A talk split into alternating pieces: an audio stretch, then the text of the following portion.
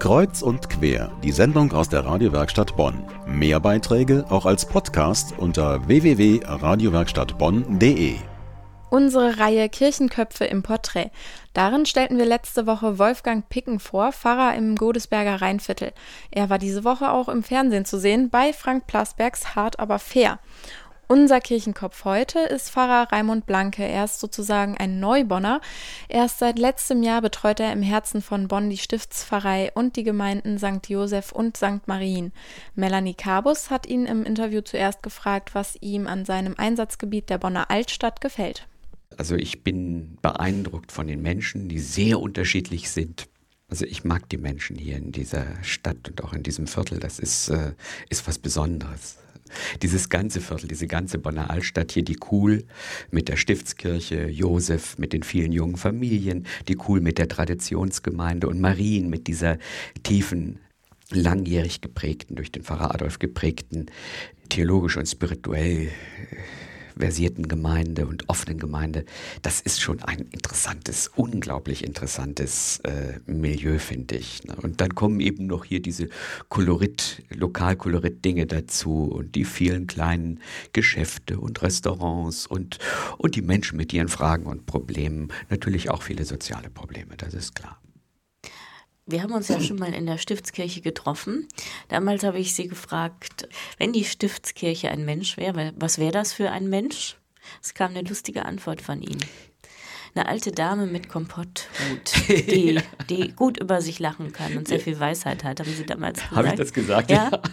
Und da waren Sie noch nicht lange in Bonn. Da war die Begeisterung für die Stiftskirche schon da. Warum ist die Stiftskirche was Besonderes? Ich habe es gestern Abend mal so bei mir im Stillen überlegt.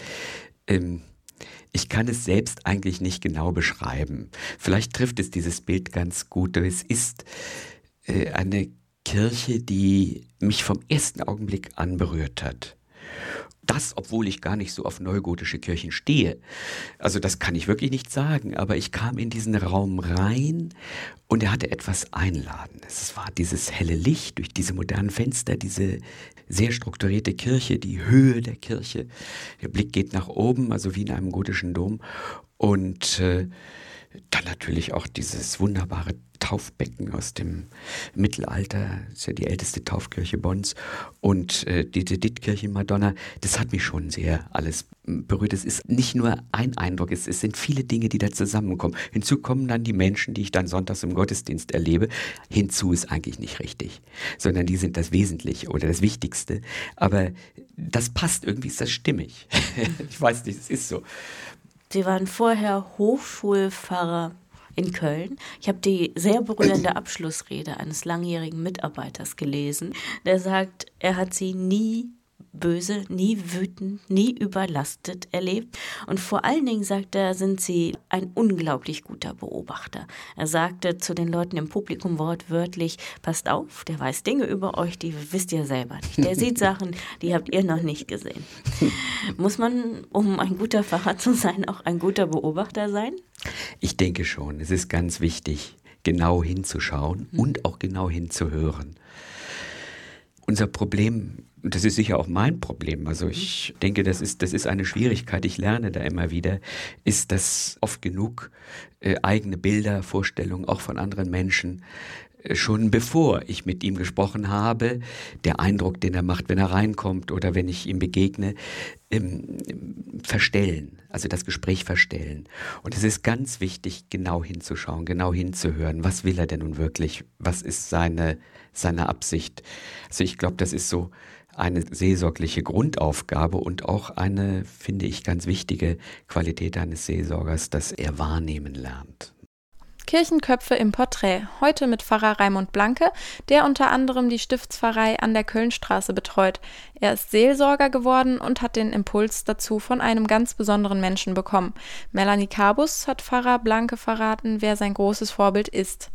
Papst Johannes der 23. Das ist ein großes Vorbild von mir, weil ich diesen Menschen immer bewundert habe und er ist derjenige, der den großen Aufbruch in unserer Kirche äh, verbunden mit dem Zweiten Vatikanischen Konzil, das er initiiert hat, bewirkt hat. Er soll ja gesagt haben, jeder kann Papst werden. Das beste Beispiel bin ich. Humor soll er gehabt haben, ja. offen soll er gewesen sein, inspirierend soll er gewesen sein. Wie ist Ihr persönliches Verhältnis zu ihm? Ich war ja damals, als er starb, erst 13 Jahre alt. Mir ist damals aufgefallen, wie unglaublich glücklich meine Eltern waren, als sie diesen Papst erlebten, nach dem strengen und sehr asketischen Pius XII. kam dieser menschliche, humorvolle, etwas äh, rundliche Papst, der sich über sich selber lustig machen konnte, so etwa einem Papst gar nicht, dass er Humor hatte oder lachen konnte.